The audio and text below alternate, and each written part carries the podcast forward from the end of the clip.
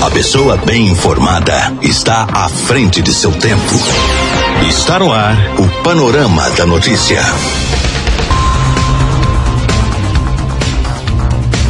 Olá para você, boa tarde. Hoje, segunda-feira, 8 de fevereiro de 2021, está no ar mais um Panorama da Notícia. Fique ligado e muito bem informado. Confira o que é destaque nesta edição. Nesta edição do Panorama da Notícia, você vai saber que. Sobe para 78 o número de casos ativos da Covid-19 em Rio Paranaíba. Segunda remessa das vacinas contra o novo coronavírus chegam a Rio Paranaíba. Prefeitura edita novo decreto que endurece regras contra o novo coronavírus. E ainda, homem é preso por porte legal de arma de fogo na BR-354 em Rio Paranaíba. Isso e muito mais, a partir de agora no seu Panorama da Notícia. Um novo som, o mesmo conceito. Rádio Paranaíba. Rádio Paranaíba. Rio Paranaíba é notícia. Entra em vigor nesta segunda-feira o decreto da Prefeitura Municipal de Rio Paranaíba, em que endurece as regras de combate ao novo coronavírus no município. O decreto traz detalhes sobre o horário de funcionamento do comércio no município. Em nosso site paranaibamáximos.com.br você encontra o decreto na íntegra.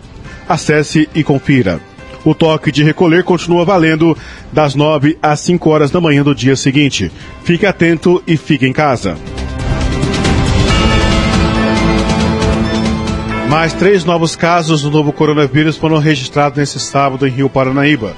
Os dados estão no boletim divulgado pela assessoria de comunicação da Prefeitura Municipal. Com isso, os casos confirmados subiram para 667, sendo que destes, 78 casos são ativos e 579 são pacientes que se recuperaram. O número de internados segue sem alteração, sendo que quatro pacientes estão nas UTIs e dois em ala clínica. Dois óbitos seguem sob investigação. 19 pessoas aguardam o resultado do exame e 149 estão sendo monitoradas pela equipe de saúde. Em Guarda dos Ferreiros, na parte que pertence a Rio Paranaíba, os dados seguem sem alteração.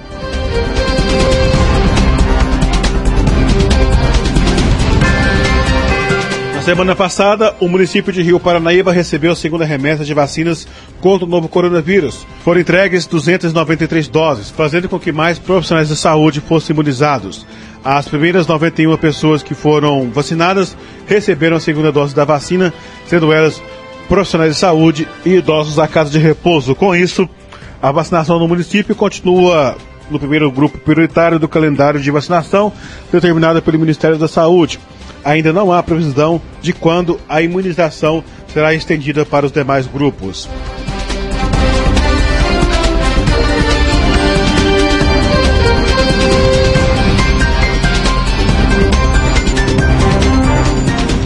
A Polícia Militar Rodoviária levou para a delegacia neste sábado um homem de 54 anos por porte legal de arma de fogo. O fato aconteceu no quilômetro 313 da BR-354 em Rio Paranaíba, durante a terceira fase da Operação Rota Segura. De acordo com as informações, o condutor foi abordado em uma Hilux e durante a fiscalização ele demonstrou bastante nervosismo. Foi feita a vistoria dentro do veículo e foi encontrado um revólver calibre 22 com cinco munições intactas. Foi verificado ainda que o veículo estava sem licenciamento desde 2017. Diante do exposto, o homem identificado como RNS foi preso e encaminhado para a delegacia da Polícia Civil, juntamente com a arma e as munições. Já o veículo foi removido para o pátio credenciado do Detran. Notícias com a credibilidade do jornalismo Paranaíba. 99,5 FM. Rádio Paranaíba.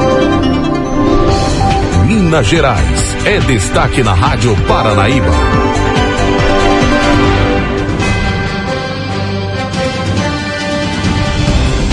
Equilíbrio é a palavra-chave nesse momento de discussões sobre a volta às aulas presenciais. Envolvido diretamente na mediação da polêmica do retorno das aulas presenciais durante a pandemia, o Ministério Público de Minas Gerais, por meio da defesa do consumidor de Belo Horizonte, afirma que só o equilíbrio pode diminuir os impactos gerados pela falta de aprendizado dos alunos. Em 2020, foram inúmeras reuniões e vários processos encerrados por meio de conciliações, em acordos que todo mundo saiu perdendo. É fato que a rede particular de ensino já está totalmente preparada para voltar às atividades e só aguarda o sinal verde das autoridades em saúde. Por outro lado, o governo estadual e outros municípios também em dificuldades financeiras podem demorar um pouco mais para adequar os protocolos sanitários nos colégios. Quem detalha o cenário atual é o promotor de justiça do Ministério Público de Minas Gerais e da Defesa do Consumidor em Belo Horizonte, Paulo de Tarso Moraes Filho. A situação ela continua de uma certa forma indefinida, né? Nós não temos um horizonte concreto de falar que as aulas irão retornar amanhã ou depois ou daqui um mês, porque tudo envolve um, um complexo de coisas que é difícil a gente ter uma precisão disso. Na verdade, a gente acredita que a vacina, à medida que ela for expandindo a sua aplicação, ela vai contribuir para isso. Agora, mais que isso, a gente precisa criar as condições sanitárias né, para que as escolas voltem. E, acima disso, tentar fazer com que a diferença que existe qualitativa no ensino público e no ensino privado, ela não seja implementada, que não haja um aumento dessa diferença em função das diferenças que possam haver no retorno entre um setor e outro. É difícil a gente precisar, mas a gente, como você está num processo de formação de jovens, de crianças, de adolescentes, de todo o segmento social, você não pode estabelecer uma regra que vai criar um abismo muito grande porque no final das contas, é, num processo natural, eles serão de uma certa forma concorrentes a uma vaga lá na universidade. E como estão as conversas com todos esses autores envolvidos neste dilema? Poder público, rede privada, o Ministério Público como mediador tem observado o que em toda essa situação? Eu posso dizer que todos, acredito, têm interesse em que as aulas sejam retomadas de forma presencial, como costumeiramente a gente viu em todas as nossas vidas, né? Só que todo mundo também quer um retorno seguro. Eu sinto que é, há uma insegurança muito grande a partir das próprias famílias. Você vê aí um incremento do número de casos, você presencia Belo Horizonte, aqui a capital, regredir no processo de isolamento social, e aí você fala assim: vamos voltar às aulas, vamos retomar? Então é uma coisa um tanto quanto contraditória, sabe, Cleber? Então a gente tem que buscar, sabe o que é o entendimento de conciliar essas ideias e interesses para que a gente possa fazer uma coisa segura.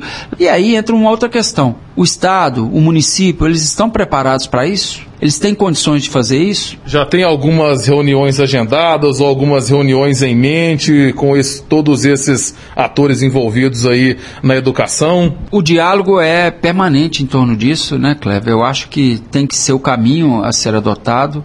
O que às vezes interfere de uma forma a inviabilizar isso aí é, por exemplo, o que houve agora em Belo Horizonte, que os níveis de contaminação pelo coronavírus aumentaram significativamente e quando você pensava num avanço, às vezes, de diálogo para tentar retomar o processo de aulas presenciais, ocorre um fato desse que aí é, nós temos que ter a consciência de colocar o pé no freio e pensar assim, olha, é, não vai dar para ser agora já como se poderia imaginar.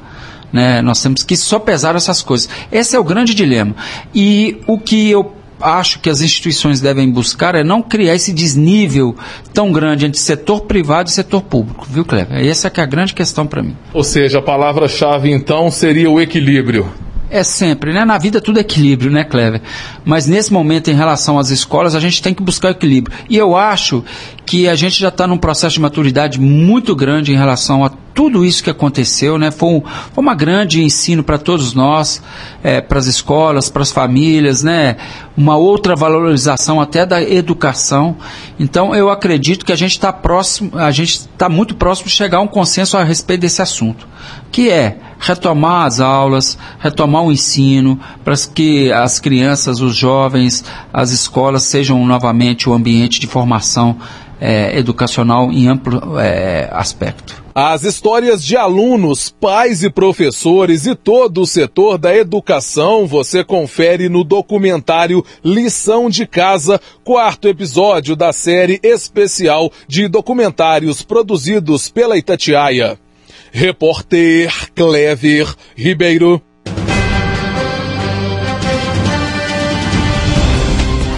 Minas Gerais lidera o ranking de mortes por acidentes nas rodovias.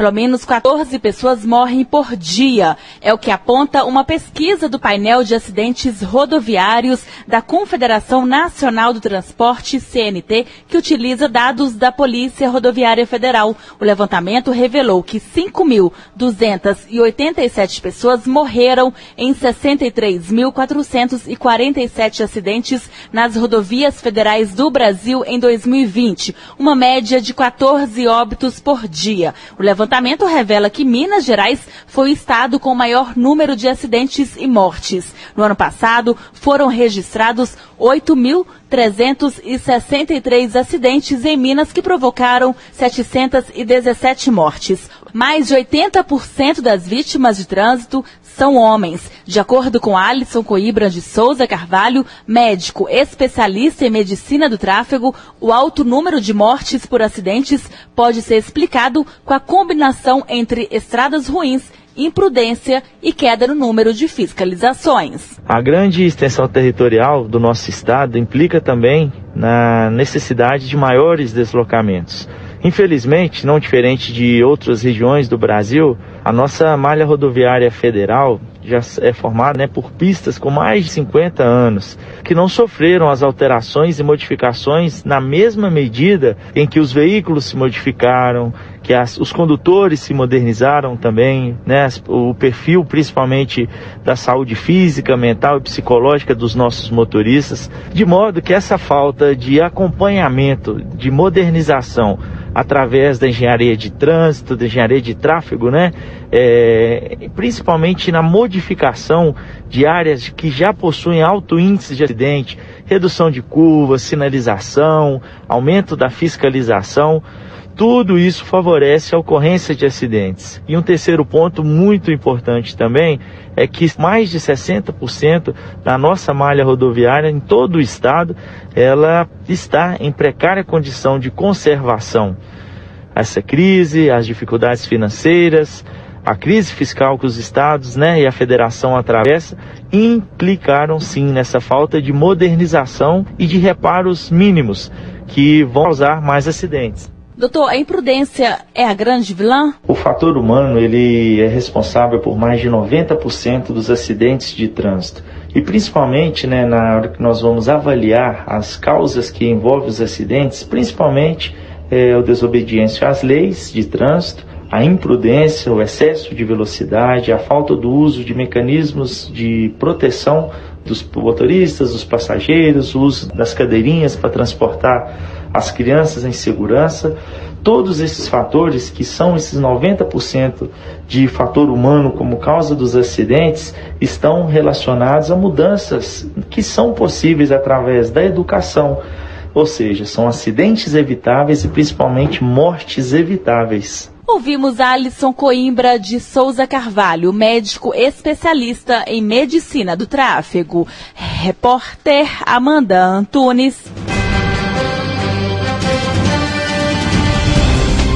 Profissionais de saúde detalham sobrecarga de quem está na linha de frente das UTIs de Covid-19. A angústia tem sido um sentimento comum a quem está na linha de frente cuidando de pacientes na luta contra a Covid em CTIs em Belo Horizonte, neste momento de disparada de casos de coronavírus, que também faz acelerar a exaustão de cada um desses profissionais de saúde que não sabem mais de onde tirar força para combater esta doença que faz a maioria ficar abalada ao lidar com a morte tão de perto, todos os dias, de um modo jamais visto. Para o médico clínico geral intensivista Arthur Xavier, de 35 anos, na linha de frente desde o início da pandemia, esse cansaço extremo vem da carga de estresse e emoções vividos pelos médicos que viraram os olhos da família. Uma carga emocional e, consequentemente, geradora de estresse para nós da parte médica é a questão do boletim médico. Como os pacientes não podem entrar para visitar os seus familiares, os seus amigos, a gente acaba que vira os olhos, a gente vira a visita para esse paciente e é motivo de muita angústia, tanto para quem está de fora que não pode entrar, como para a gente que tem que fazer essa intermediação. é muito angustiante ver os familiares querendo visitar, querendo levar uma palavra de carinho, querendo levar uma palavra de esperança e não poderem entrar no CTI. E algumas vezes o paciente, quando evolui a óbito, às vezes o familiar não consegue nem fazer o velório desse paciente, dependendo do tempo de evolução da doença. Isso, com certeza, ao longo da pandemia toda, angustia a gente diariamente. E a gente tenta levar essa palavra de esperança, essa palavra de carinho para o familiar que está de fora e para o paciente que está dentro do CTI, fazer esse intermédio. E sobre a sua rotina hoje, nesse ponto da pandemia, chega mais cansado em casa, especialmente quando a pandemia poderia talvez ter acabado e ela entrou no segundo tempo? Com certeza a rotina tem sido muito mais estressante do que era no tempo pré-coronavírus, né?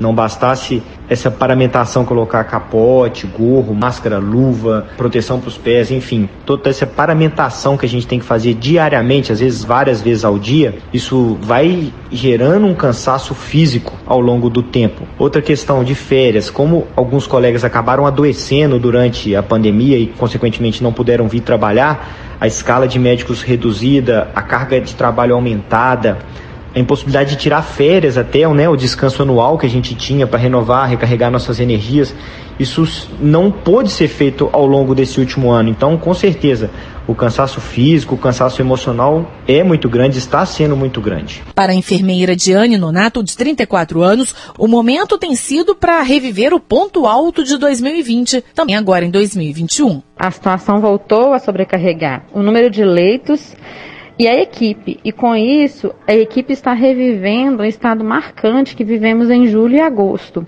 Isso tudo é frustrante, é cansativo, é amedrontoso, fisicamente e psicologicamente para todo mundo. Enfermeira com 10 anos de CTI, Diane afirma que é o pior momento da vida profissional dela, porque até pacientes jovens que chegam falando saem mortos ou debilitados do CTI, o que acaba com o profissional emocionalmente. É um desgaste constante. Nunca vivenciei tantos pacientes tão graves. O vírus é avassalador. O paciente piora repentinamente. Estamos com uma estafa, uma sensação de fracasso diante do vírus, uma sensação de ascensão constante de doentes. Já para a fisioterapeuta Camila Roberta Gomes, de 35 anos, que trabalha no CTI atendendo diretamente pacientes com Covid, lidar com a morte sempre foi natural para quem é profissional de saúde, mas desta forma tem sido estafante. É a gente que trabalha na terapia intensiva, lidar com a morte às vezes era normal. Até por causa dessa questão de vínculo, a gente não ter vínculo com o paciente, era uma coisa assim mais natural, mais na questão do Covid está sendo mais pesado, porque às vezes você chega, dá um plantão, deixa o paciente ali, quando você volta, você não encontra mais o paciente. Aí você vai procurar saber do paciente, o paciente foi a óbito, então também você, muitas vezes você deixa um paciente de um jeito e quando você volta ele já está grave, evoluindo a óbito, porque a doença é muito grave a evolução é muito rápida. Então, assim, é uma situação que mexe muito com o seu psicológico e vem deixando, né, como um todo, né, toda a equipe assim mais abalada.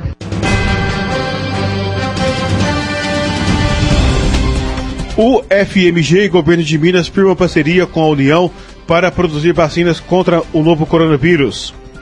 O acordo busca acelerar o desenvolvimento na universidade do imunizante contra o vírus. A parceria, conforme a pesquisadora Ana Paula Fernandes e coordenadora do Centro de Tecnologia em Vacinas da UFMG, será fundamental não apenas para a continuidade do desenvolvimento do imunizante contra o coronavírus, também para as pesquisas com vacinas a longo prazo. Desde março do ano passado, com o apoio do Ministério de Ciência e Tecnologia e Inovações, o Centro de Tecnologia em Vacinas da UFMG, nós iniciamos um projeto de desenvolvimento de vacinas, testando várias plataformas, inclusive estas que já estão aí sendo utilizadas para as vacinas que já estão sendo produzidas, por exemplo, pela Fiocruz, e nós então fizemos vários testes, definindo os antígenos, definindo a formulação da vacina. Conseguimos chegar a um resultado muito positivo de que em modelos animais nós conseguimos induzir proteção contra o coronavírus. Essa vacina, então, tem agora a perspectiva de ser testada em estudos clínicos e essa parceria entre a UFMG, porque o CT Vacinas é então o centro de tecnologia da UFMG, nós estamos então contando com apoio, uma parceria entre o Ministério de Ciência e Tecnologia, o governo do estado, a UFMG, para avançar nos estudos clínicos dessa vacina. Além disso, essa parceria visa ampliar a infraestrutura do Centro de Tecnologia em Vacinas, que hoje conta com um espaço no Parque Tecnológico, no BHTEC, mas necessita de uma ampliação para que a gente possa dar andamento nos outros projetos que são plataformas vacinais para outras vacinas de importância em saúde pública e, além disso, testes diagnóstico. Ao longo desse período da pandemia, nós desenvolvemos pelo menos três métodos, três testes de diagnóstico que agora estão sendo escalonados por biomanguinhos, né, e vão abastecer os laboratórios de campanha de três universidades, é, que também é um projeto financiado pelo Ministério de Ciência, Tecnologia e Inovações. Então, a parceria a gente pode afirmar que ela já se iniciou, né, desde o início do ano passado. Tem previsão de quando começam os testes clínicos? A nossa expectativa é que a gente comece o quanto antes esses, esses estudos clínicos, né? Mas depende de algumas etapas de produção do antígeno que a gente chama de boas práticas de fabricação, então precisa, não podemos mais produzir só no laboratório para testar em animais, precisamos de produzi-lo já nas condições que atendem as exigências para injeção desses componentes em humanos.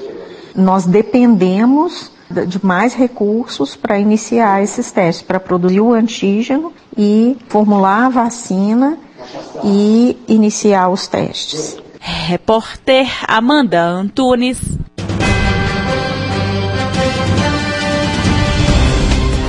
Butantan começa a produzir 8,6 milhões de doses de vacina contra o novo coronavírus.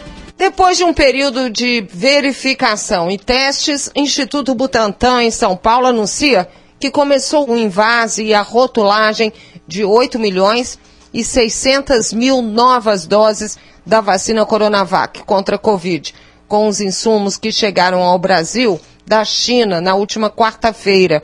As equipes não vão interromper o trabalho, de acordo com o Instituto, que é feito durante 24 horas. A previsão de início para a distribuição ao país é no dia 23 deste mês, data marcada para a entrega de doses ao Ministério da Saúde. Também são aguardados mais 5.600 litros de IFA, insumo farmacêutico ativo, na próxima quarta-feira, que serão usados para produzir mais 8 milhões e 700 mil doses da vacina. O Instituto negocia ainda a liberação de mais insumos, de acordo com o cronograma no contrato firmado com o laboratório Sinovac, e já tenta a compra de doses extras para os próximos meses. Foram liberadas mais 1 milhão e 800 mil doses para o Ministério da Saúde. De acordo com a nota divulgada pelo Instituto, no total, São Paulo entregou 9 milhões e 800 mil doses ao Programa Nacional de Imunização. Em São Paulo, a vacinação prossegue na capital paulista em 87 unidades. Algumas cidades usam o sistema drive-thru. O idoso pode se vacinar de dentro do carro. De acordo com a Prefeitura paulistana, um terço dos idosos com mais de 90 anos já foram imunizados na cidade. O estado tem mais 11.923 novos casos e 221 mortes em 24 horas.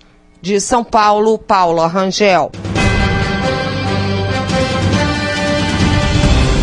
Minas Gerais quer aderir ao Pacto Nacional sobre Idosos. A reportagem é de Camila Campos.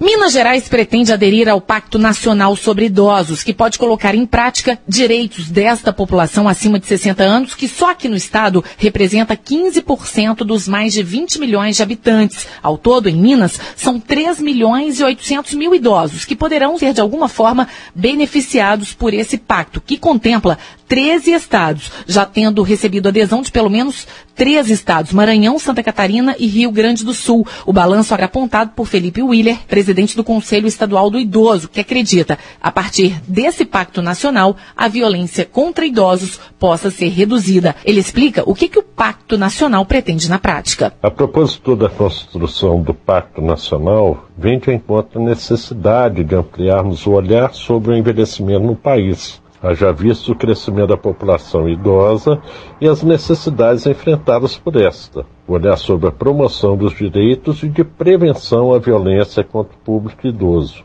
que mais cresce no país, com uma proposta de trabalho intersetorial e de forma articulada, envolvendo os três entes federados, universidades e principalmente os conselhos nacional, estaduais e municipais. Base essencial para o controle social. Já está certo que Minas vai aderir ao Pacto Nacional dos Idosos e quais estados já aderiram até o momento? O Conselho é totalmente favorável à adesão de Minas ao Pacto. Houve uma reunião, já uma discussão, é, o Conselho já deliberou, já encaminhou que a, a, secretaria que irá representar o governo no Pacto é a e agora o governo federal, através do Ministério da Mulher de Direitos Humanos, está encaminhando para o governo de Minas a adesão ao pacto, sabendo que são 13 estados que ser, estão sendo contemplados, é, em cada momento é, a discussão é comum,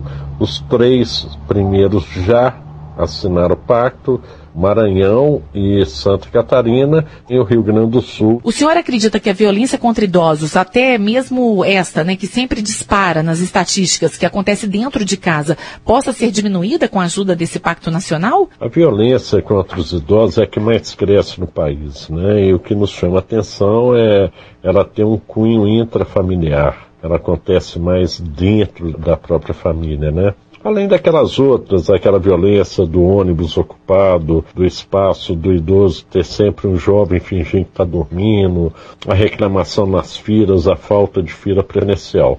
Isso, para que atinjamos isso, temos que ter uma alteração na visão social. O pacto propõe isso através de campanha, através de uma sistemática atuação que envolve inclusive o Disque 100 que é um canal de denúncia de violências contra a pessoa idosa. Falamos com o presidente do Conselho Estadual do Idoso, Felipe Willer.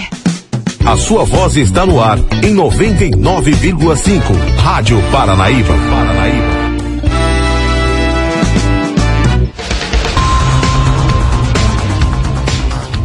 Por aqui não tem mais tempo, nós voltamos amanhã com o nosso panorama da notícia, trazendo mais informações de Rio Paranaíba e toda a região. A você que teve ligado conosco, nosso muito obrigado. Fique com Deus, está chegando agora a segunda edição do Jornal de Tatiaia, trazendo as últimas informações de Minas, do Brasil e do mundo para você. Fique ligado e muito bem informado. Até amanhã, Rio Paranaíba. Tchau, tchau.